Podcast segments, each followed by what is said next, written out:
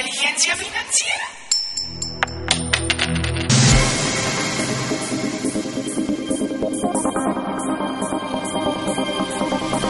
Bienvenidos a inteligenciafinanciera.com. Soy Alberto Mayagoitia, actor, empresario y educador en finanzas personales.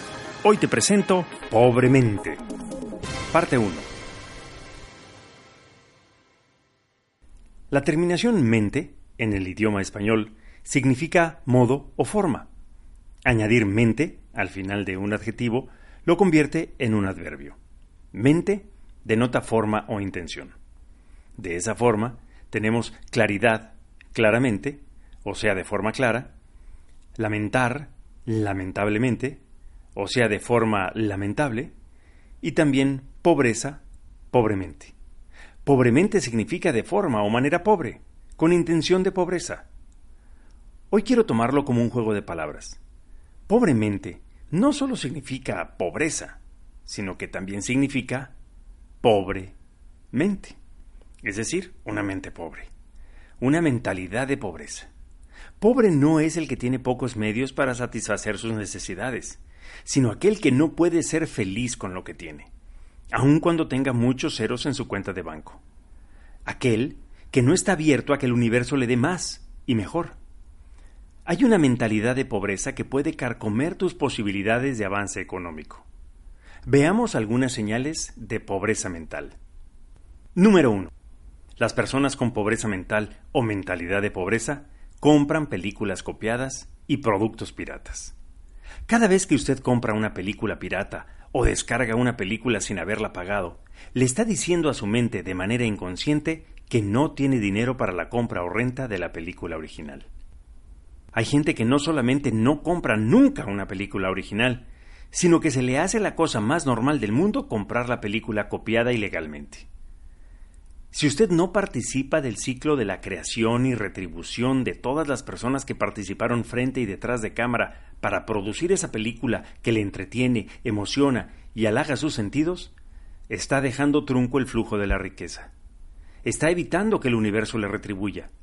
Está rompiendo la ley de la siembra y la cosecha. Ver una película copiada, por la que usted no pagó, es igual a no pagar la cuenta de energía eléctrica de su casa. Si no la paga, le van a cortar el servicio tarde o temprano. Es como meterse al cine sin pagar. Lo van a sorprender y lo van a sacar de la sala. Yo creo que el universo no se queda sin hacer justicia. Quien tiene la mentalidad de pobreza no alcanza a comprender que si todos, todos viéramos las películas copiadas, o para el caso nos metiéramos a los cines sin pagar, los productores no recibirían dinero para recuperar su inversión y, en última, producir más películas. Yo soy un cinéfilo de corazón. Me encanta ir al cine. Tengo en mi casa una sala de proyección con un megaproyector de alta definición y un equipo de sonido formidable. Cuando compro una película nueva, original, ya sea en DVD o Blu-ray, y la saco de la caja, doy gracias a todas las personas que volcaron su talento para que yo disfrute su arte y su creación. Y me imagino que aunque sea un centavo de lo que pagué por la película original, le llega a quien le tiene que llegar y me siento coproductor de la película, aunque sea por un instante. Si no tiene dinero para una película original, siempre será mejor que la rente o la pida prestada.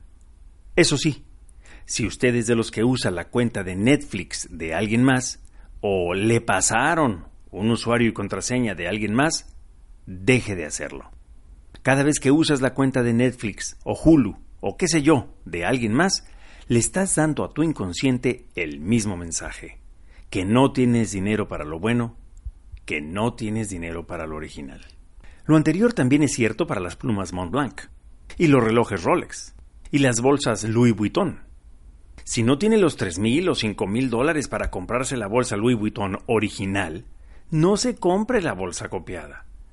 Aunque la copia sea muy buena, aunque sea igualita no solamente le está dando el mensaje incorrecto a su inconsciente, como ya dije, sino que además lo más seguro es que sus amigos y familiares sepan que la bolsa no es original. Y no porque sean unos expertos en bolsas o artículos piratas, sino porque saben que usted no tiene esa cantidad de dinero para comprarse una bolsa Louis Vuitton original. ¿A quién tratas de engañar? A tu inconsciente no lo vas a engañar nunca, y a tus amigas tampoco. Número 2. Las personas con pobreza mental o mentalidad de pobreza se quejan mucho, critican mucho, se hacen las víctimas, no están contentas con lo que tienen ni con lo que hacen. Yo he descubierto, y trato de ponerlo en práctica en mi vida diaria, que una señal de riqueza, de madurez, de crecimiento personal y control del carácter es aceptar las cosas como son. Desde luego que me enfado cuando las cosas no me salen bien, como el otro día que llegando al aeropuerto me percaté que había olvidado mi pasaporte en casa. Tuve todo el derecho de recriminarme e insultarme, pero no me refiero a ese tipo de queja. Me refiero a la queja constante hacia la vida, hacia el gobierno y sus instituciones, hacia el vecino, el cónyuge, y hacia la forma de pensar de los demás. Quienes no viven en la riqueza, y no me refiero a la riqueza material, sino a la riqueza de haber descubierto el júbilo de hacer lo que más nos gusta y servir a los demás haciéndolo, no se quejan. ¿Te imaginas a un gran líder quejándose? ¿Al fundador de una religión basada en el servicio a los demás quejándose? ¿Te imaginas a la Madre Teresa de Calcuta quejándose? ¿Al Dalai Lama? ¿A Nick Vujicic? No conocí a la Madre Teresa, y aún no he tenido el gusto de conocer al Dalai Lama. Pero cuando conocí a Nick, mi vida se marcó. Me prometí a mí mismo no volverme a quejar. ¿Cómo puede ser tan feliz y tan rico, en todos los sentidos, alguien que no puede ni siquiera dar un abrazo? Quejarse y quejarse y quejarse es, en mi opinión, una señal de pobreza mental. Hay gente que se queja todo el tiempo. Todo le sale mal. Parece que traen una nube negra encima de sus cabezas todo el tiempo. Los evito. No hago negocios con ellos. La próxima vez que te vayas a quejar, piensa en tres, cuatro, cinco o diez cosas de las que podrías estar agradecido. Si la queja es porque no tienes suficiente dinero, piensa en qué puedes hacer para tener más dinero. Y como siempre he dicho, en la mayoría de los casos, el problema no es de dinero, es de mentalidad. Número 3. Las personas con pobreza mental o mentalidad de pobreza ven muchas noticias por televisión. Tal vez por eso se quejan mucho, porque en la mayoría de los casos los noticiarios nos divulgan malas noticias. Nos han hecho adictos a la mala noticia. Los noticiarios les dan a conocer puras malas noticias, lo cual les da a estas personas más razones para quejarse. Todas las noches a las ocho estarán pegados al televisor para que el noticiario les compruebe cuán podrido está el mundo y las pocas posibilidades que hay de progresar en él.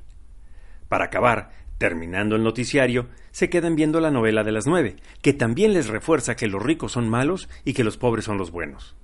De la novela hablaremos en otra ocasión, y de ese mundo maniqueo en el que solo hay buenos y malos, pobres y ricos.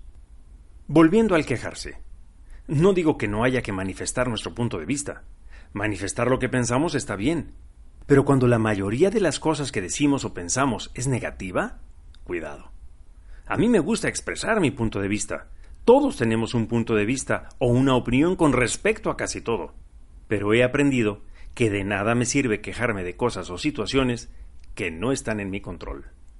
Hay una oración atribuida a San Francisco de Asís que empieza diciendo Dame, Señor, serenidad para aceptar las cosas que no puedo cambiar. Yo creo que es parte de una mentalidad de riqueza el tener la serenidad para aceptar las cosas que no se pueden cambiar. Una mentalidad de pobreza o una pobre mentalidad es aquella que no ha adquirido esa serenidad. Y más aún, esa persona no sabe que no sabe, y por eso se queja y se queja por años y años. La segunda frase de la oración va más allá y nos invita a cambiar diciendo, Dame, Señor, el valor para cambiar las cosas que sí puedo. La mentalidad de pobreza no solamente no pide el valor para cambiar las cosas que sí puede cambiar, sino que más bien no quiere cambiar, y por lo tanto ni siquiera le pide el valor para cambiar a su ser superior. He observado que muchas veces la mentalidad de pobreza va ligada a una falta de humildad. Parece contradictorio, porque a veces usamos el término humilde como un sinónimo de pobreza, y no es así. Mucha gente de pobre mentalidad no tiene humildad. Tiene el ego inflado. Reclaman sin fundamento cuando el avión llega tarde. Cuando hay mucho tránsito. Reclaman cuando llueve y cuando no llueve también. como si el clima estuviera en su control, o como si Tlaloc, el dios azteca de la lluvia, fuera a tomar su opinión en cuenta. El de la mentalidad de riqueza, el que acepta las cosas como son, sabe que la televisora escogió qué noticias mostrar y qué noticias no mostrar, y además qué sesgo político o económico darle a la noticia de acuerdo a los intereses de la televisora. No se enoja ni se indigna tan fácilmente. Como decimos en México, no hace coraje de a gratis. El de la mentalidad de pobre, o el de la pobre mentalidad, disfruta quejándose. El de la mentalidad de riqueza piensa antes y se ahorra muchos corajes. Si llega a un hotel y su habitación no está lista, tiene mil formas de resolver el problema. Una vez vi a un mentalidad de pobreza en un aeropuerto quejarse porque la aerolínea le iba a cobrar de más porque su maleta se había pasado del peso unas cuantas libras. Su afición por quejarse, por hacerse la víctima, por pensar siempre en el problema y no en la solución, le hicieron llevarse la mano a la cartera y pagar el sobrepeso refunfuñando el mantra de el mundo es una porquería. Cuando yo me paso unas cuantas libras, mi mentalidad de riqueza me mueve a buscar alternativas. Le saco unas cuantas cosas a mi maleta y las cargo a bordo del avión no solamente me ahorro ese dinero, sino que además no hago corajes. Y si me toca pagar, pues pago. Las cosas son como son. Recuerdo aquella frase famosa de El Principito, de Antoine de Saint-Exupéry. Si tus males tienen remedio, ¿para qué te quejas? Y si no, también. Número 4.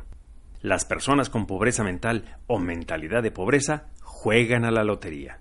Mucho cada semana, diario. Escuché a Dave Ramsey, autor de La transformación total de su dinero, en una conferencia en vivo, decir que en las tiendas y gasolinerías de los barrios pobres se venden más boletos de loterías de todas sus variedades y formas que en los barrios ricos. Lo he comprobado con mis propios ojos. ¿Por qué? Porque en el fondo, en la mentalidad de pobreza, existe aún la esperanza de hacerse rico sacándose la lotería. En cambio, en la mentalidad de riqueza hay más espacio para la decisión de hacerse rico trabajando y superándose que para la esperanza de hacerse rico de la noche a la mañana. Dicen que hay más posibilidades de que te caiga un rayo después de comprar el boleto de lotería que sacarte la lotería con el boleto que acabas de comprar. Yo creo que tienes más posibilidades de hacerte rico trabajando y haciendo negocios que comprando boletos de lotería. Es lo que yo creo. Y no puedo hablar por nadie más que por mí. Puedo dar testimonio de amigos y socios míos que se han hecho ricos trabajando, haciendo negocios e invirtiendo, y no comprando boletos de lotería. Si tu mente solo puede concebir un camino para llegar a la riqueza, y ese camino es el de la lotería, cuidado. ¿Dónde está dejando tu mente a tu propia capacidad para tomar decisiones y crecer? Próximamente, la segunda parte de este tema. No te lo pierdas. Las personas con mentalidad de pobreza ponen reseñas negativas, pero no positivas. Pagan sus cuentas de mala gana. No toman cursos, no leen libros y acumulan cosas descompuestas. Inteligencia financiera. ¿Cuándo fue la última vez que aprendiste una nueva manera de ganar dinero? Te reto a que sigas alguno de los consejos que aquí he compartido y te pido que me retroalimentes y me escribas cuáles fueron tus resultados. Tus comentarios los puedes poner aquí mismo. Gracias por tu atención. Soy Alberto Mayagoitia. Me apasiona enseñar y compartir información sobre finanzas personales y prosperidad. Mis consejos y opiniones no deben de suplir la asesoría de un profesional. Consulta con abogados y asesores financieros en tu localidad.